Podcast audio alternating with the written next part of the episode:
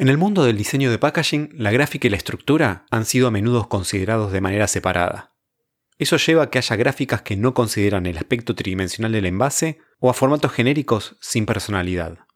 El principal valor que agrega el diseño estructural es la experiencia multidimensional que impacta en los cinco sentidos del consumidor, de manera mucho más efectiva que cuando la marca le habla al consumidor solo a través de la gráfica.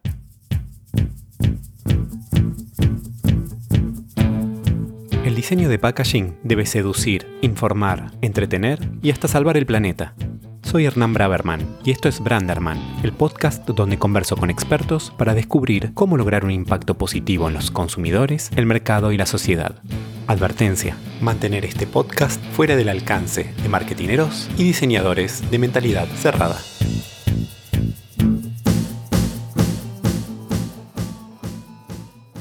¿Cómo hablan los envases a través de las tres dimensiones? Hoy tuve el placer de conversar con mi socia Virginia Ginés, directora ejecutiva de diseño de 3D Virginia es responsable de la dirección creativa de los proyectos de diseño estructural y gráfico de la agencia.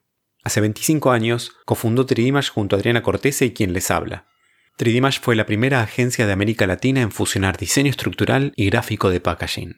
Virginia es diseñadora industrial graduada en la Universidad de Buenos Aires, donde fue profesora adjunta de la Cátedra de Morfología de Diseño Industrial. Sus diseños han sido galardonados con seis premios Penta Awards, conocidos como el Oscar del diseño de packaging, premios Vertex, A-Design, Ameristar, Sello de Buen Diseño, Popeye, Estrella del Sur y Pacandina. En este episodio conversamos acerca del poder del diseño tridimensional. Me contó por qué el envase debe ofrecerle una experiencia al consumidor y reflexionamos sobre cómo lograr que el packaging se convierta en una poderosa herramienta de innovación. Con ustedes, Virginia Ginés.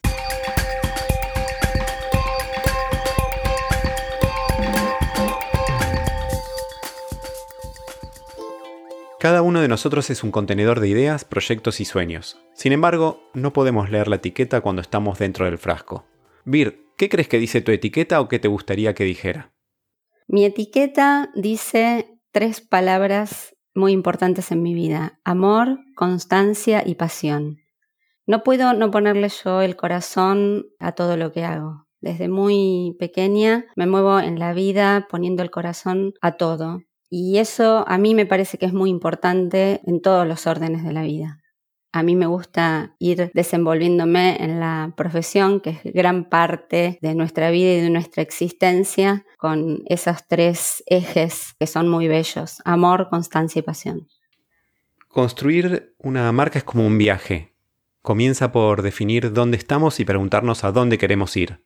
¿Cómo fue el camino que te llevó de estudiar diseño industrial en la primera camada de la Universidad de Buenos Aires a dedicarte al mundo del diseño de packaging? ¿Cómo empezó ese camino? Y ese camino en mi vida fue bastante extraño porque mi forma de llegar al diseño eh, no fue quizás tan natural. Siempre estuve convencida mientras estaba en el colegio secundario que mi camino eran las ciencias exactas. Y eso comencé a estudiar cuando terminé la escuela. Pero también en otros espacios me complementaba con estudiar dibujo, arte, me gustaba dibujar. Hasta puedo contarte que tuve un puesto de mm, artesanías en la feria de San Isidro. Justamente en ese, en ese espacio yo hacía frascos pintados, botellas pintadas de vidrio y las vendía con otra chica que era como mi socia y era como que hacía un balance entre mi estudio tan exacto y lo que despertaba dentro de mí otra búsqueda más relacionada con el arte. Y, eso hizo que en algún momento yo repensara mi destino. Y bueno, mi papá es eh, arquitecto él me ayudó bastante a, buscar información sobre carreras de diseño porque a mí no me atraía concretamente la arquitectura. Y aparte, bueno, en nuestra crianza ahí también me di cuenta que él nos hizo vivir muy en el diseño y muy cerca del diseño en general, ¿no? Me acerqué de esa manera a la carrera de diseño industrial, la elegí. Y bueno, y ahí me lancé a esa nueva aventura fue bastante extraño porque en el turno noche la mayoría de los inscriptos eran varones, eh, en general de escuelas técnicas, donde parecía que estaban todos mucho más eh, capacitados que, yo para estudiar ese tipo de carrera. Pero rápidamente me adapté al medio en el que me tenía que mover y así fui transitando toda la carrera.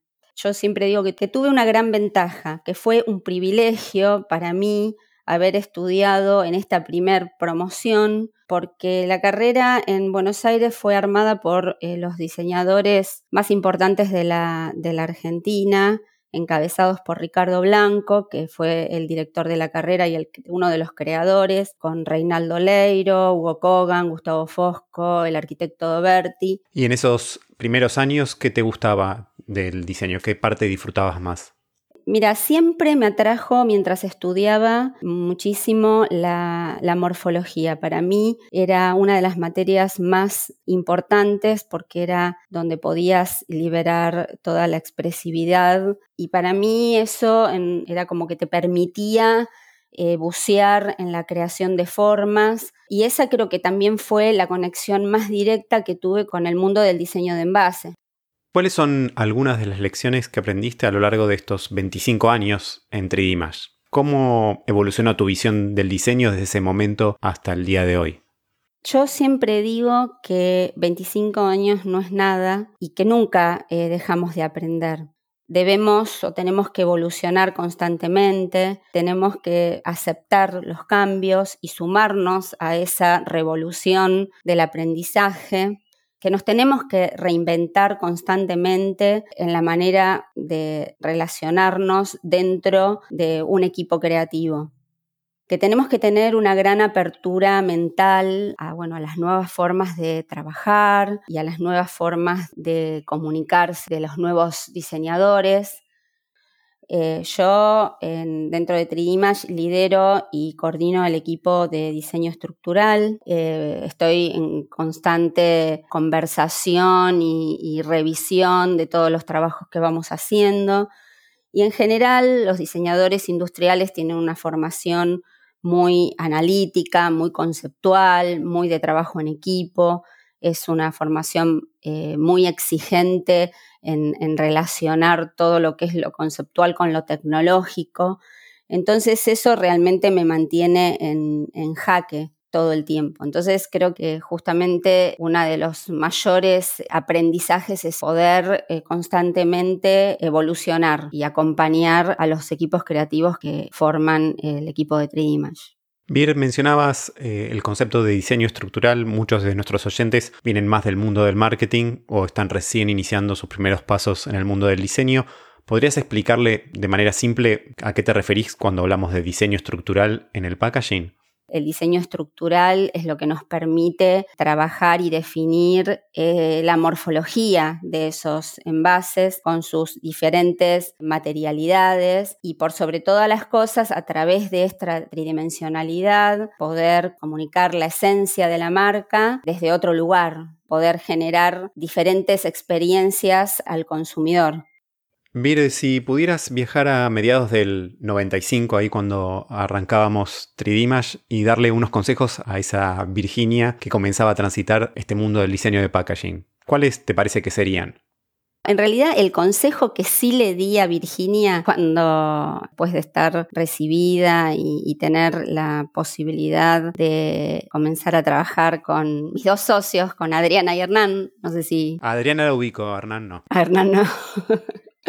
Justamente el consejo que me di eh, fue es grandioso haberte cruzado con estos dos diseñadores con los que estás logrando una, una, gran sinergia y una gran conexión para poder trabajar en equipo y de ser muy abierta, no ser soberbia en el diseño, no buscar competencias, sino buscar esa suma de miradas que a través de los 25 años logramos los tres socios y, logramos transmitir al equipo de 3 ¿Cuáles han sido algunos de los cambios en el campo de diseño de packaging durante estos últimos 25 años? Cuando éramos, o era yo una principiante del diseño, eh, se veía al diseño gráfico, al diseño industrial y a otras áreas del diseño como hechos separados. Y en general yo creo que la evolución del diseño va hacia un lugar donde se va a pensar el diseño como una realidad integral. En el packaging también sucedió lo mismo. Entonces el packaging ahora nosotros lo sentimos como que es un conjunto donde en su materialidad tiene que dialogar la gráfica y la estructura, que se abrazan y que son una para comunicar una marca y que a su vez se relacionan y comunican con las personas generando un, un vínculo. No podemos pensar que el diseño es algo como hechos separados, algo aislado, sino que es parte del sistema de vida de las personas. Creo que eso es algo muy importante cuando nosotros pensamos en la evolución del diseño en general, ¿no? Y por supuesto también esto lo podemos ver claramente en el diseño del packaging. ¿Qué es lo que más te apasiona de la profesión del diseño de envases, especialmente de la parte del diseño estructural? Lo que más me apasiona del diseño estructural es que a través de la tridimensionalidad del packaging, concretamente del contenedor, nos da la posibilidad de comunicar las marcas desde un lugar que podemos generar otras experiencias al consumidor. La intención de esas marcas es llegar al corazón de lo que va a ser su público, a mí me, apasiona que es un desafío constante hermanar eh, la morfología de todos esos envases con la tecnología. Sentir que el diseño no es pura intuición. Para mí es importante también sentir el diseño como un oficio. ¿Qué define para vos a un buen diseñador o diseñadora estructural de packaging? Un buen diseñador de packaging tiene que tener un poder de reflexión, de entendimiento, de comprensión de las estrategias a las que quiere arribar una marca, poder sumar la mirada del, cliente, la mirada de la marca y la mirada del equipo creativo. Y por supuesto también hay algo muy importante en lo, que trabaja el diseñador estructural, que es en la construcción de un brief técnico junto con las empresas para poder trabajar sin dejar de lado los condicionamientos tecnológicos que tenés en una compañía. ¿Qué recordás de los primeros pasos de 3D Los primeros trabajos para los que nos convocaron eran, recuerdo, netamente de diseño estructural.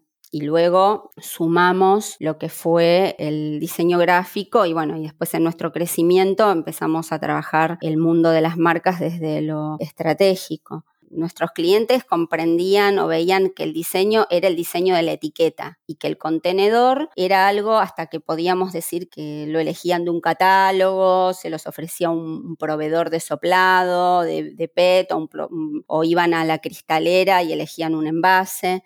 Nosotros eh, dimos un cambio como una de las primeras agencias de diseño integral de packaging estábamos muy convencidos que eh, la tridimensionalidad del packaging era un hecho estético funcional, no era algo que eh, era una casualidad. Y nosotros sentimos que ese era un terreno eh, absolutamente virgen, descuidado. a eso se, se, sumó que nosotros éramos francamente una mezcla de convicción y de pasión y de constancia algo fundamental era que entre nosotros tres no había ningún tipo de competencia y eso fue lo que nos permitió crecer y evolucionar en el diseño del packaging.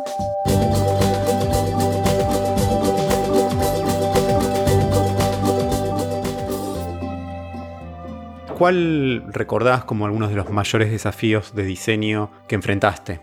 La verdad que hay muchos eh, desafíos pero recuerdo uno que fue como un parteagua, ¿no es cierto? Como algo que nos dio confianza y que fue una experiencia que tuvimos con un envase donde estábamos a cargo del diseño estructural, una, una botella de agua para la marca Lanjarón de España, para Danone España, donde habíamos diseñado una gran innovación porque en la base tenía una montaña que era justamente el Monte Mulacén donde se hace la extracción de, agua Y bueno, el equipo de marketing estaba fascinado con este diseño. Nosotros desde todo lo que se refería a las restricciones técnicas habíamos investigado y estábamos convencidos que se podía soplar este envase, era un envase de PET.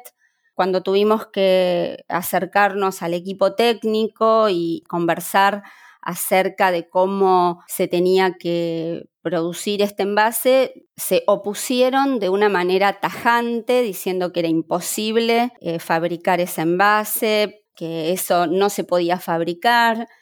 Frente a su negación, nosotros ofrecimos hacer el desarrollo de los moldes y el soplado de esos envases en moldes pilotos acá en la Argentina Luego llevamos a cabo todo el desarrollo, las botellas se soplaron muy bien, enviamos a España todo el material y cuando recibieron esto allá el equipo de marketing estaban eh, muy felices con nuestro accionar y al tiempo hubo como un silencio de radio, nosotros no estábamos en conocimiento de, bueno, de cómo evolucionaba las discusiones allí en la compañía y al tiempo eh, recibimos la noticia de que la botella eh, se estaba soplando y que había sido exitosa en todos los sentidos.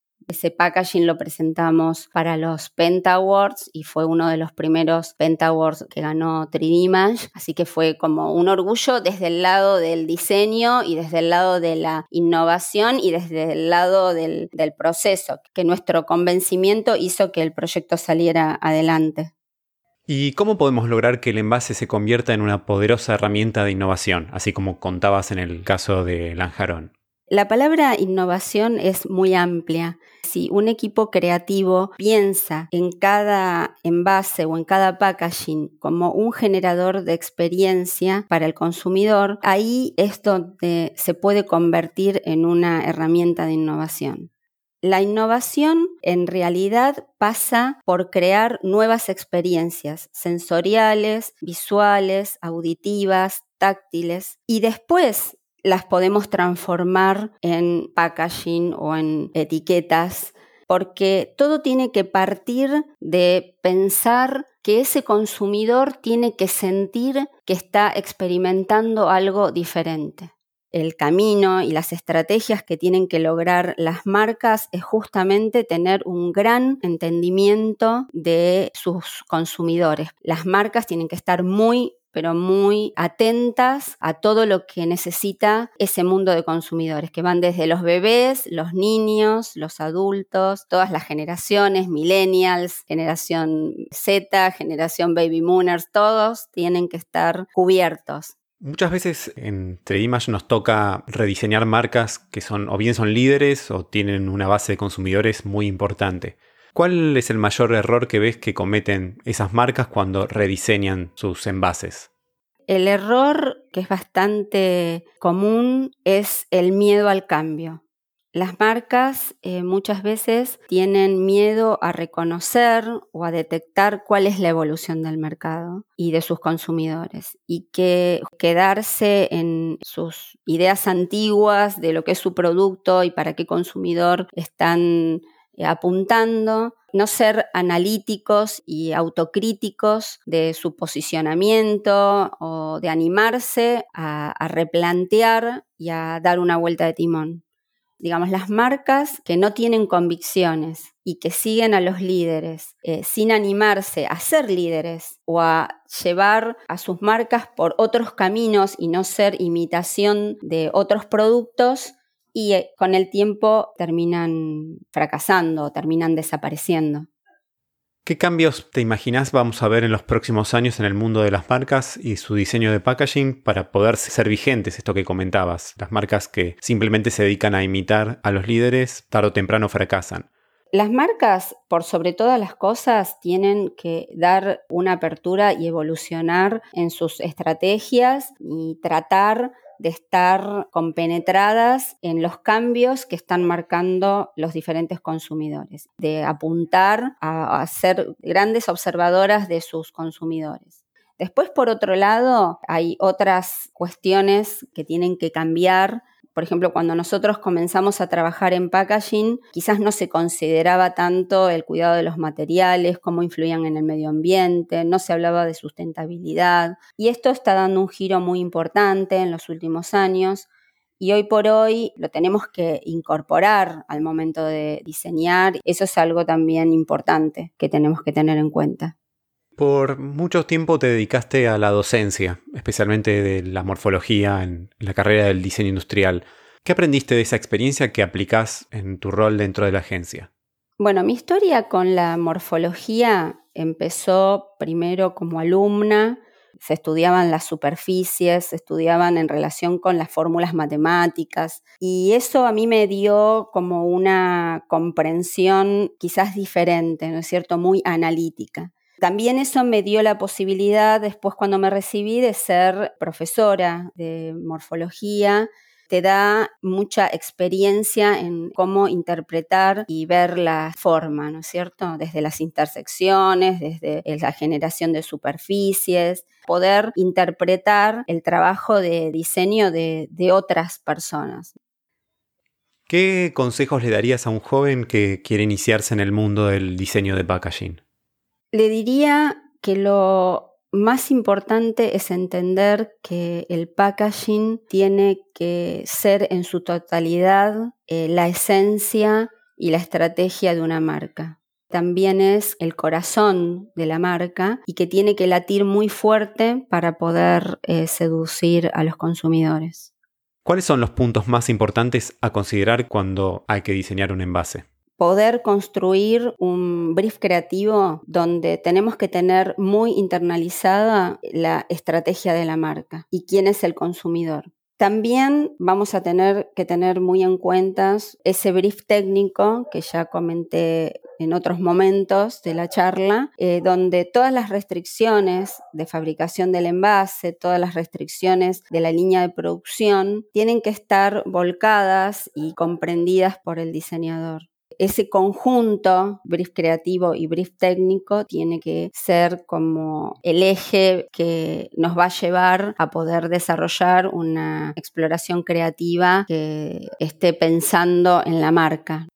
¿Cuáles son los tres recursos que más te ayudaron en tu carrera? Cuando empecé a estudiar, eh, lo que más eh, me ayudaba en la carrera era leer, investigar, y otra de las cosas muy importantes era no competir eh, con los integrantes de, de, mi primer equipo de trabajo, que son mis socios, Adriana y Hernán. La no competencia nos permitió compartir entre nosotros tres todo el conocimiento que teníamos. Eso nos dio un crecimiento sublime. Es lo que es la piedra fundamental de nuestra agencia porque le dimos continuidad a esa manera de, trabajar y de acceder a la, a la información con todos los equipos de trabajo que fuimos teniendo a lo largo de estos 25 años. Mir, ¿cuál es tu próxima aventura? Mi próxima aventura, si la pienso desde nuestra agencia, es comprender lo que está pasando en nuestro planeta y llevar eh, la conducción de nuestra agencia y de nuestra profesión en un camino de evolución, de revolución, donde vamos a tener que reinventarnos como lo venimos haciendo hace 25 años y ahora teniendo en cuenta lo que le está pasando a nuestro planeta y pensar en la ecología y pensar también en el cuidado del medio ambiente.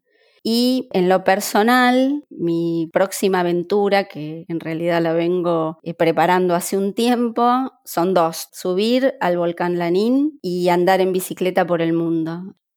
Mir, muchísimas gracias por tu amor, por tu constancia y tu pasión que te iniciaron con esa chica que pintaba botellas, que quizás ya sin saberlo estaba preparando su futuro. Fue un placer enorme para mí compartir este rato con vos. Este rato de 25 años. sí, este rato de 25 años que en todas estas preguntas que me hiciste, me hiciste revivir y recordar muchas cosas que te conté y que les conté a todas las personas que nos van a escuchar. Te agradezco, eh, fue hermoso. Espero que hayas disfrutado tanto como yo esta conversación. Podés chequear las notas del episodio para ver todos los links relevantes. Te invito también a seguirme a través de la cuenta de Instagram y mi website branderman.design. Suscríbete al podcast en tu app favorita para no perderte el próximo episodio de Branderman, el podcast en el que te propongo descubrir cómo lograr a través del diseño de packaging un impacto positivo en los consumidores, el mercado y la sociedad.